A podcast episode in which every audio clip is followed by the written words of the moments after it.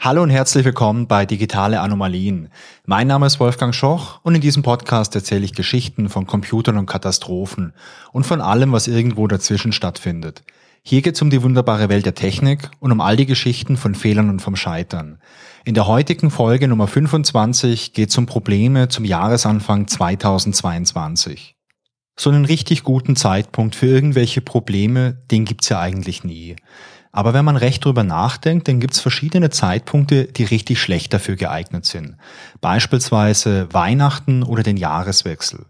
Denn zu den Zeitpunkten sind viele Leute im Urlaub und unter den ganzen Leuten, die im Urlaub sind, da befinden sich natürlich auch die ganzen IT-Experten, die sonst das Jahr über irgendwelche IT-Systeme administrieren und dafür sorgen, dass da alles rund läuft, beziehungsweise im Fehlerfall schnell einschreiten können. Der Jahreswechsel 2021 nach 2022, das war jetzt so ein ganz klassisches Worst-Case-Szenario. Denn am 1. Januar 2022 konnten in vielen Firmen und anderen Organisationen plötzlich keine E-Mails mehr zugestellt werden. Was war da genau passiert? Die betroffenen Firmen und Organisationen, die hatten alle MS Exchange verwendet. MS Exchange ist eine Software von Microsoft, deswegen auch MS. Und Exchange ist eine Kombination aus E-Mail-Server, also der Software, die verwendet wird, um E-Mails zu senden und zu empfangen, und einer Groupware. Groupware nennt man Software für die Kollaboration in, äh, in, Unternehmen oder in anderen Gruppen. Da sind so Dinge dabei wie geteilte Kalender, also eine Funktionalität, dass ich meinen eigenen Kalender verwalten kann, aber beispielsweise auch sehen kann, wie sehen die Kalender von meinen Kolleginnen und Kollegen aus, wie kann ich da gemeinsame Meetings organisieren. Also solche Dinge Darüber hinaus gibt es dann noch so Funktionalitäten wie beispielsweise eine gemeinsame Dateiablage oder eine Chat-Funktionalität etc. Also alles Mögliche, was man so braucht, um im Unternehmen zusammenzuarbeiten. Und ähm, neben MS Exchange gibt es da auch noch andere Produkte auf dem Markt, beispielsweise Lotus Notes. Ich hoffe, ihr müsst damit nicht arbeiten, denn das ist wirklich eine Gruselsoftware. Ich habe damit schon mal gearbeitet. Oder es gibt auch von Google beispielsweise Google Workspace. Das ist eine webbasierte Applikation. Da hat man dann auch E-Mail, also Gmail, das habt ihr vielleicht auch privat und einen Kalender, äh, Google Drive für die ganzen Dateien, Google Meet etc. Also es gibt da verschiedene ähm, Produkte. MS Exchange ist relativ bekannt, das gibt's auch schon ziemlich lange. Und ähm, alle Firmen oder halt auch Organisationen, die jetzt MS Exchange eingesetzt hatten und, und das ist wichtig, das auch selbst gehostet hatten. Es gibt da im Prinzip zwei Varianten. Die eine Variante sieht so aus, dass man das ganze Paket von Microsoft mietet. Das Ganze ist dann so eine Software as a Service Lösung. Sprich, ich muss bei mir nichts installieren, ich muss keinen eigenen Server betreiben. Das läuft alles in der Cloud von Microsoft. Ich lege dann da einfach meine ganzen User-Accounts an und administriere das alles im Web. Das ist relativ einfach, ähm, weil ich halt mir die ganzen Aufwände für die Administration, vielleicht auch für die Hardware etc. alles sparen kann. Die zweite Variante ist die selbst gehostete Lösung. Da sagt man auch, das ist eine On-Premise-Lösung. Das bedeutet, ich kriege die Software, ich kann die bei mir installieren, entweder auf einer richtigen Hardware oder auf einer virtuellen Hardware oder meiner Private Cloud zum Beispiel. Und ich administriere die auch selber. Und bei dem E-Mail-Problem, über das wir heute sprechen, da waren jetzt nur die Kunden betroffen, die MS Exchange selbst gehostet hatten. Und zwar in den Versionen 2016 und 2019. Es erscheint jetzt bei Exchange nicht jedes Jahr eine neue Version, deswegen der größere Versionssprung in diesen Jahreszahlen. Als man jetzt am 1. Januar davon überrascht wurde, dass auf einmal keine E-Mails mehr im Unternehmensnetzwerk zugestellt werden, übrigens, das betraf jetzt nicht nur E-Mails, die intern versendet wurden, sondern auch E-Mails, die jetzt von extern an ein Unternehmen beispielsweise ähm, geschickt wurden. Als sich die Admins dann die Logs angeschaut hatten, also die Protokolldateien von MS Exchange, fand man darin interessante Fehlermeldungen. Die eine Fehlermeldung lautete, the FIPS-FS Microsoft Scan Engine failed to load. Und die andere Fehlermeldung, die lautete, Error description can't convert 2201010001 to long. Die Ursache für diese Fehlermeldung, die hier auch als FIPS-FS Microsoft Scan Engine bezeichnet wurde, das war die Anti-Malware Scan Engine, die sich schon im Lieferumfang von Exchange befand oder befindet. Ähm, Mailware, das ist im Allgemeinen so eine Umschreibung für Schadsoftware. Also solche Sachen wie jetzt Viren oder Trojaner oder irgendwelche Werbesachen, die sich bei euch im Browser irgendwo einnisten und euch irgendwelche Toolbars installieren etc. Also alle Dinge, auf die man eigentlich keinen Bock hat, das ist alles Mailware. Und diese Anti-Malware-Scan-Engine, die sollte letztendlich alle E-Mails, die durch diesen Exchange durchhuschen, einfach mal durchscannen, überprüfen, oh, ist die E-Mail gut oder schlecht und dann entsprechend die E-Mail entweder weiterleiten oder halt verwerfen. Und diese äh, Anti-Malware-Scan-Engine, die funktionierte auf einmal nicht mehr, weil es hier irgendeinen so mysteriösen Fehler gab, weil man eine längere Zahl in, äh, in so ein Long konvertieren wollte und das anscheinend nicht funktionierte. Es gab dann relativ schnell eine erste Empfehlung von Microsoft und diese Empfehlung lautete, den Dienst einfach abschalten. Also diesen Scan-Dienst einfach abschalten, dann funktioniert wieder alles. Microsoft lieferte dann auch eine kleine Anleitung dazu, mit der man das tun konnte, manuell. Und äh, einen halben Tag später gab es dann nochmal eine größere Anleitung von Microsoft, in der beschrieben wurde, wie sich das Problem beheben lässt. Das war am Anfang viel manueller Aufwand. Microsoft lieferte dann aber auch noch so ein PowerShell-Skript dazu, mit dem man was automatisieren konnte. Es war am Schluss dann trotzdem noch ein bisschen manueller Aufwand, denn diese Prozedur, egal ob man die jetzt komplett von Hand oder eben mit diesem PowerShell-Skript durchführen wollte, ähm, die musste für jeden Exchange-Server durchgeführt werden. Also für jede Installation, die man hatte. Und in einem großen Unternehmen kommt da schon mal ein bisschen was zusammen. Ganz interessant finde ich noch, dass diese Anleitung, die in Form von einem Blogpost auf so einem Tech-Blog von Microsoft veröffentlicht wurde, die hatte zum Zeitpunkt, als ich es mir angeschaut habe, 565.000 Views und mal im Vergleich zu den ganzen anderen Blogposts, die es ähm, auf diesem Blog noch gibt, da lagen immer so die Zugriffszahlen für die einzelnen Beiträge bei eher so 20.000. Also man merkt, das Thema, das hat die Leute schon ein bisschen interessiert. Microsoft schrieb übrigens in diesem Blogpost auch noch, dass das Problem definitiv wegen dem Datumswechsel aufgekommen ist. Gut, was ist hier eigentlich passiert? Dafür macht Sinn, sich mal anzuschauen, was diese Anti-Malware-Scan-Engine eigentlich tut. Okay, zum einen scannt die E-Mails, klar, das ist so der Hauptzweck von dieser Engine. Aber um auch wirklich immer so auf dem Laufenden zu sein und neue Bedrohungen zu erkennen, dafür muss diese Engine auch regelmäßig neue Signaturen herunterladen. Eine Signatur muss man sich vorstellen wie ein Fingerabdruck. Jede Mailware, also jedes Schadprogramm, jeder Virus hat eine Art Fingerabdruck und anhand von diesem Fingerabdruck, also dieser Signatur, kann man eben so ein Virus oder so ein anderes Schadprogramm erkennen. Das ist ein ganz übliches Verfahren, das auch bei sonstigen Virenscannern oder Spamfiltern verwendet wird. Diese Signaturen, die von Microsoft heruntergeladen werden, die haben Veröffentlichungsdatum. Damit weiß diese Scan-Engine auch, okay, was ist denn jetzt die aktuellste Version an diesen Signaturen, die ich habe. Ähm, ich muss jeden Tag vielleicht einmal schauen, ich bekomme jeden Tag vielleicht ein Update und ähm, anhand von diesem Datum kann man halt herausfinden, ob da auch alles lückenlos da ist. Und das Problem an diesem Zeitpunkt ist, dass diese Signaturen beziehungsweise das Datum, das Veröffentlichungsdatum von diesen Signaturen anscheinend als Signed Integer gespeichert wurde. Halt. Was ist ein Signed Integer? Ein Signed Integer ist ein Datentyp und ich glaube, um die Geschichte richtig zu verstehen, müssen wir uns mal ganz kurz über Datentypen unterhalten. Datentypen verwende ich in meinem Programm, wenn ich irgendwie mit Daten was anfangen möchte. Beispielsweise ein Benutzer kann irgendwas eintippen und ich möchte das in meinem Programm weiterverarbeiten. Da muss ich mir überlegen, was für eine Art von Information kann ich da eintippen? Also was für ein Typ ist das? Beispielsweise Text, also eine Zeichenkette. Okay, sowas wie Name oder Vorname.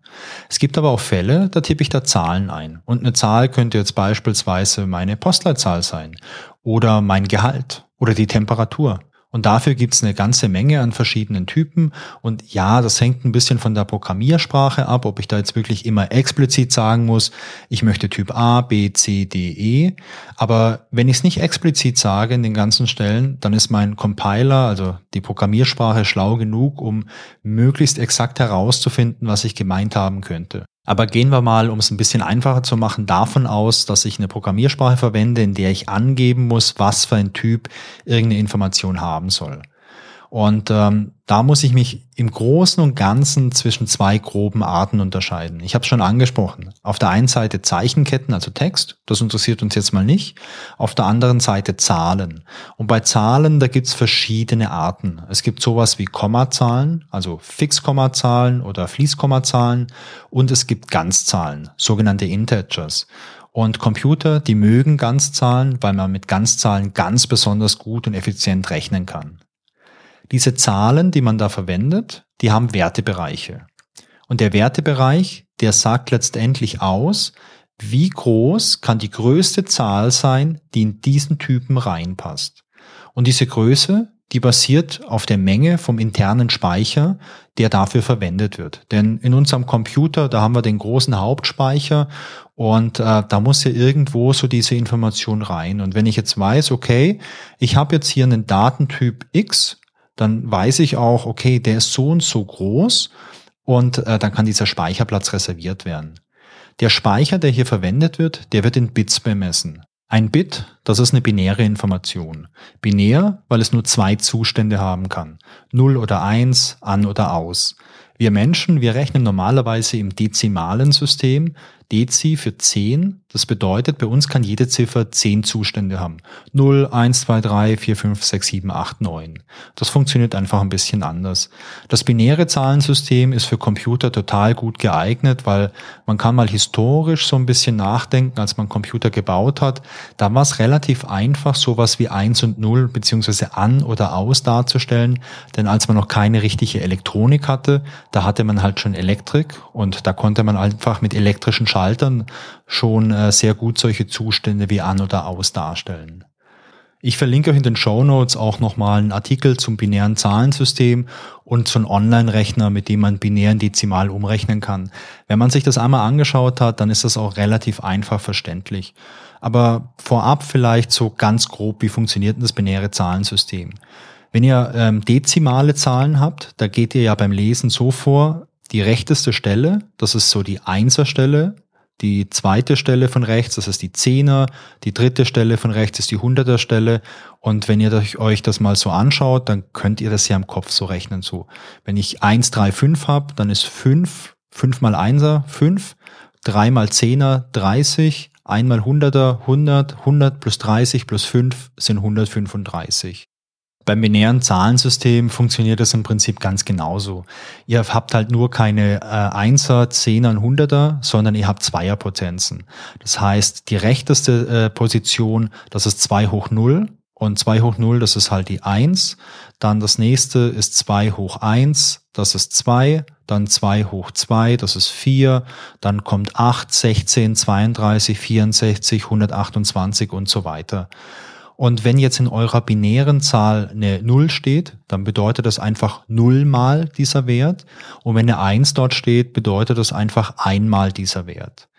Und ähm, ich kann beispielsweise mit 8 Bit, das bedeutet ein Byte, so ein, so ein Name, so eine Konvention, dass man dann Byte dazu sagt zu 8 Bit. Ich kann mit 8 Bit oder einem Byte also 256 verschiedene Werte darstellen. Und zwar 0 bis 255. In dem Fall wäre das jetzt nur eine positive Zahl, also von 0 bis 255. Ich kann aber auch mit einem sogenannten Signed Integer, also Signed Vorzeichen behaftet, äh, Integer arbeiten. Dann hätte ich jetzt einen Wertebereich von minus 128 bis plus 127.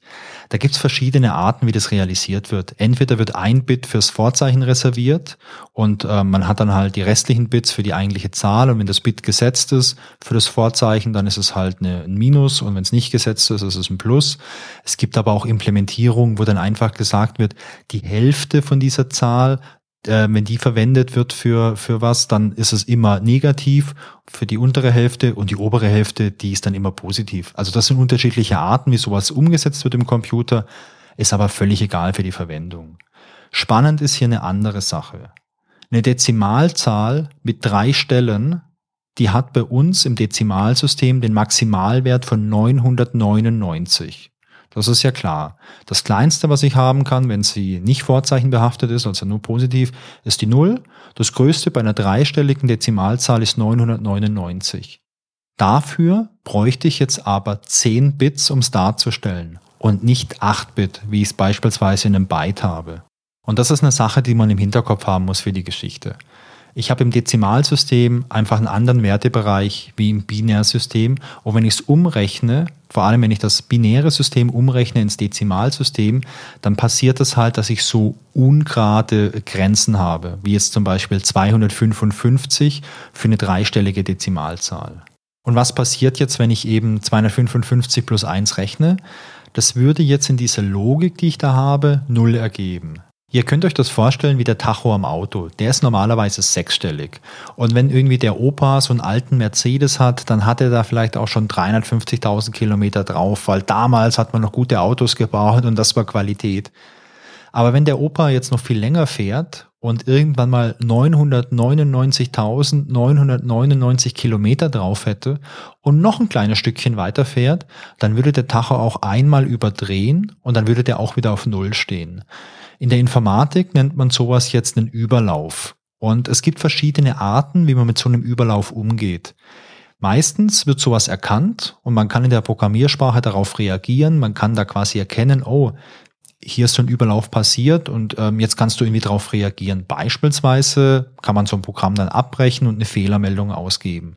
Oder man reagiert nicht drauf, wo man es beispielsweise irgendwie übersehen hat, einen Leichtsinnsfehler gemacht hat, oder man eine Programmiersprache verwendet, die sowas nicht unterstützt, vielleicht auch nicht standardmäßig unterstützt, dann kann das in aller Regel zu unerwartetem Verhalten führen. Ich würde euch dazu mal die Folge 13 empfehlen, denn äh, da geht es um äh, Terak 25, so ein Bestrahlungsgerät, wo genau sowas passiert ist. Aber zurück zum ursprünglichen Thema, zum Exchange-Server. Dort hat man anscheinend einen Signed 32-Bit Integer verwendet, um das Datum und die Uhrzeit der Signaturdatei zu speichern. Signed 32-Bit Integer bedeutet, der Wertebereich, der erstreckt sich von minus 2,147 Milliarden bis hin zu plus 2,147 Milliarden. Das sind insgesamt 10 Dezimalstellen und die beginnen immer mit 21, also der Maximalwert beginnt mit 21. Wenn wir uns jetzt mal das Datum und die Zeit anschauen, beispielsweise vom 1. Januar 2022, dann stellen wir fest, dass das Jahr plus der Monat plus der Tag, wenn man jeweils zwei Stellen nimmt, insgesamt sechs Stellen ergeben und die Stunde plus die Sekunde, wenn man da auch jeweils ähm, zwei Stellen nimmt, insgesamt vier Stellen ergeben. Sechs plus vier gibt zehn, bedeutet, von der Länge her wird's passen, aber das Jahr 2022 beginnt eben mit 22 und nicht mehr mit 21. Und deswegen gab es da einen Fehler. Als diese Scan Engine vom Microsoft Exchange Server jetzt am 1. Januar 2022 die aktuellen Signaturen heruntergeladen hat und das Datum verarbeiten wollte, hat man das Datum plus die Uhrzeit genommen und eben in so einen Signed Integer geschrieben, der da intern verwendet wurde. Und da hat einfach die Software gemerkt, oh, hallo belieber Benutzer, du möchtest hier was machen, was illegal ist, denn äh, der Wertebereich ist überschritten. Das Ganze geht nur bis 2,147 Milliarden und 2,2 Milliarden ist einfach zu groß und deswegen gibt es einfach einen Fehler, weil der Wertebereich einfach überschritten war. Und äh, diese kleine Unachtsamkeit hat die ganzen Admins einfach am 1. Januar ja ein bisschen schwitzen lassen, teilweise auch ein bisschen mehr. Die Geschichte vom äh, Microsoft Exchange Server war es die spektakulärste, die ich jetzt für diesen Jahr 2022 Bug finden konnte. Aber es war nicht der einzigste. Denn es gab beispielsweise noch bei unseren Nachbarn in Österreich ein Problem, genauer gesagt in Kärnten. Da hatten nämlich 1600 Kunden der Stadtwerke ein Problem mit dem Nachtstrom. Nachtstrom ist so ein Spezialtarif, äh, den man eben nachts beziehen kann, der ist ein bisschen günstiger. Und um den zu nutzen, gibt es so eine Art Schaltuhr. Und diese Schaltuhr, die war auch computergesteuert und da war der gleiche Fehler vorhanden. Und deswegen fielen diese ganzen Schaltuhren von diesen 1600 Kunden aus. Das bedeutete für die Kunden, sie hatten kein Warmwasser, sie hatten teilweise keine Heizung und äh, laut Elektrizitätswerk ließ sich der Fehler sehr leicht beheben. Dafür mussten allerdings laut dem Stadtwerk die äh, Techniker bei den ganzen Kunden zu Hause vorbeischauen und einige Minuten an den Geräten arbeiten. Das bedeutete für die Stadtwerke, dass äh, extrem viel Personalaufwand notwendig war und einige Mitarbeiter deswegen auch frühzeitig aus dem Urlaub zurückkehren mussten, damit die ganzen Kunden eben wieder warm Wasser und Heizung hatten. Ein weiterer Fall, den ich gefunden habe, der betrifft die Firma Sonic Wall. Sonic Wall ist ein Anbieter von Security Software aus den USA. Die stellen so Dinge her wie Firewalls, Anti-Spam-Software für E-Mail, VPN-Software etc. Und die hatten auch eine Beeinträchtigung von ihren Systemen durch genau dasselbe Problem, wie es auch bei Microsoft gab. Also da hat man einfach auch so ein Signed 32-Bit Integer verwendet für das Datum und die Zeit. Der Patch erschien äh, zwei Tage später. Also ich habe mal im Supportforum geschaut. Am 2. Januar gab es da schon ein Patch, um das zu beheben. Ein weiteres Problem gab es beim äh, Hardwarehersteller Xilinx. Das ist ein amerikanischer Hersteller, die machen hauptsächlich so integrierte Schaltkreise und die haben auch ein Set von äh, Software-Tools, die heißen Vivado und da gab es ebenfalls so ein Problem. Also auch 32-Bit Signed Integer für Datum und Uhrzeit und äh, die haben aber auch schon ein Patch bereitgestellt. Es gab dann noch vereinzelt Meldungen, dass es ähnliche Probleme bei Honda und Acura gab. Acura ist auch ein Automobilhersteller. Das ist wohl eine Tochterfirma von Honda. Und da gab es das Problem, dass sich die Uhren in älteren Modellen am 1. Januar 2022 um gleich 20 Jahre aufs Jahr 2002 zurückgestellt haben. Und äh, es gibt dann noch Berichte von Benutzern, die versucht haben, diese Uhr wieder manuell nach vorne zu stellen und die wurde immer wieder überschrieben, also die manuelle Änderung. Ähm, es ist noch nicht 100% offiziell von Toyota bestätigt worden, was hier die Ursache ist. Also die halten sich noch ein bisschen bedeckt. Es sieht aber aktuell eher danach aus, dass äh, Toyota da ein Problem mit dem GPS-Rollover hat.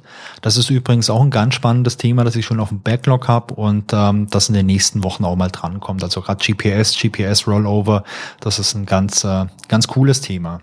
Ja, Lessons learned. Ähm, vermutlich gab es noch zahlreiche weitere Fälle, die halt nicht so publik geworden sind. Ich könnte mir gut vorstellen, dass es vor allem im Bereich so Individualsoftware nochmal einige Fälle gab, die man aber natürlich aus gutem Grund jetzt nicht an die große Fahne hängt. Was mir beim äh, Recherchieren und auch beim Lesen von diesen Berichten klar wurde, ähm, die Wertebereiche, die die unterschiedlichen Variablen haben oder diese unterschiedlichen Typen haben, die sind vielleicht gar nicht immer so bewusst im Hinterkopf. Also aus meiner eigenen Erfahrung, als ich damals programmiert habe, ich habe hauptsächlich in Java programmiert und da gibt's, wenn man jetzt mit Ganzzahlen arbeitet, verschiedene Typen. Also es gibt einen Integer-Typ, das ist ein 32-Bit-Integer, dann gibt's ein Long, das ist ein 64-Bit-Integer, dann gibt's ein Byte, das ist ein 8-Bit-Integer und ich glaube, es gibt in Java auch noch ein Short, ich glaube, das waren 16-Bit, ähm, bin ich mir nicht mehr sicher. In meiner eigenen Karriere, ich habe eigentlich immer den klassischen 32-Bit-Integer genommen und bin auf andere Typen eigentlich nur immer umgeschwenkt, wenn es mal ganz bewusst irgendwo ein Problem gab, wenn man mal wirklich wo gesehen hat, oh, da hat man mit ganz, ganz großen Zahlen zu tun und dann habe ich einen Long genommen. Aber ich glaube, ein Byte oder sowas oder ein Short habe ich, glaube ich, nie verwendet. Also im Studium vielleicht mal, aber danach als Entwickler nie. Und ähm, ich habe mich jetzt auch beim Lesen noch mal ein bisschen gefragt, hey, warum gibt es denn eigentlich unterschiedliche Wertebereiche? Ein Grund ist sicherlich, äh, der ist sicherlich historisch bedingt. Als man angefangen hat, Software zu entwickeln, war Speicher einfach unglaublich wertvoll. Sowohl Massenspeicher, also Festplatte, als aber auch Hauptspeicher. Und gerade wenn es um den Hauptspeicher ging, hat man in den frühen Jahren der Entwicklung immer darauf geachtet, hier möglichst kompakt zu arbeiten und möglichst kompakt zu programmieren, damit da möglichst wenig Speicher verwendet wird.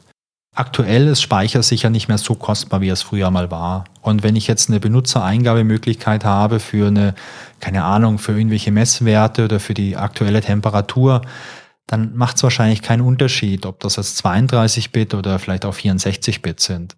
Aber wo es nochmal richtig relevant ist, ist an den Stellen, wo Massendaten verarbeitet werden. Also wenn ich jetzt nicht die Daten habe, die ein Benutzer eingibt, sondern wenn ich jetzt die Daten habe, die jetzt vielleicht 100 Millionen Benutzer eingegeben haben. Oder wenn es um Messdaten geht, also es gibt ja so große Projekte, wo extrem viele Daten anfallen, zum Beispiel äh, das CERN.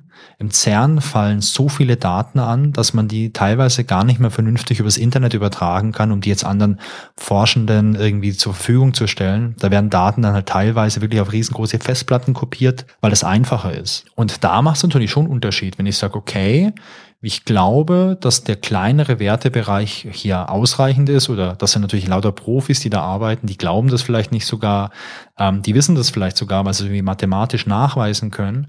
Und wenn ich dann sagen kann, okay, äh, 16-Bit-Integer ist hier völlig ausreichend, ich brauche hier keine 32 oder keine 64-Bit und ich habe hier wirklich Milliarden von Messdaten, ja, dann macht es am Ende einen riesengroßen Unterschied. Ich glaube, als Entwickler ist es immer noch sehr wichtig, ähm, sich da mal Gedanken drüber zu machen. Und ich glaube, es macht ja auch Spaß und Sinn, bei der Entwicklung so ganz bewusst drüber nachzudenken, was ist denn vielleicht die größte, die größte Information, die jetzt mal hier verwendet werden kann oder die verarbeitet werden kann.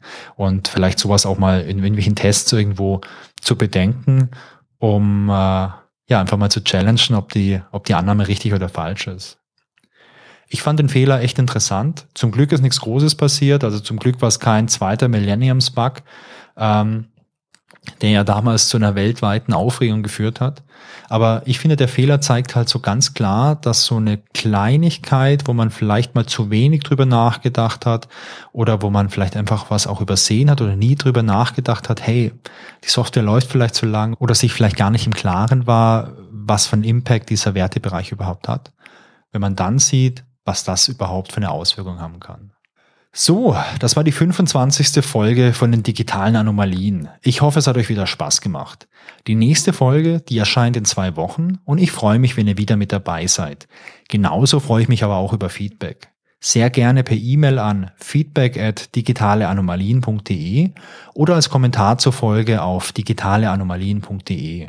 Und wenn ihr Lust habt, dann folgt mir doch auch auf Instagram unter digitaleanomalien oder auf Twitter unter @deanomalien.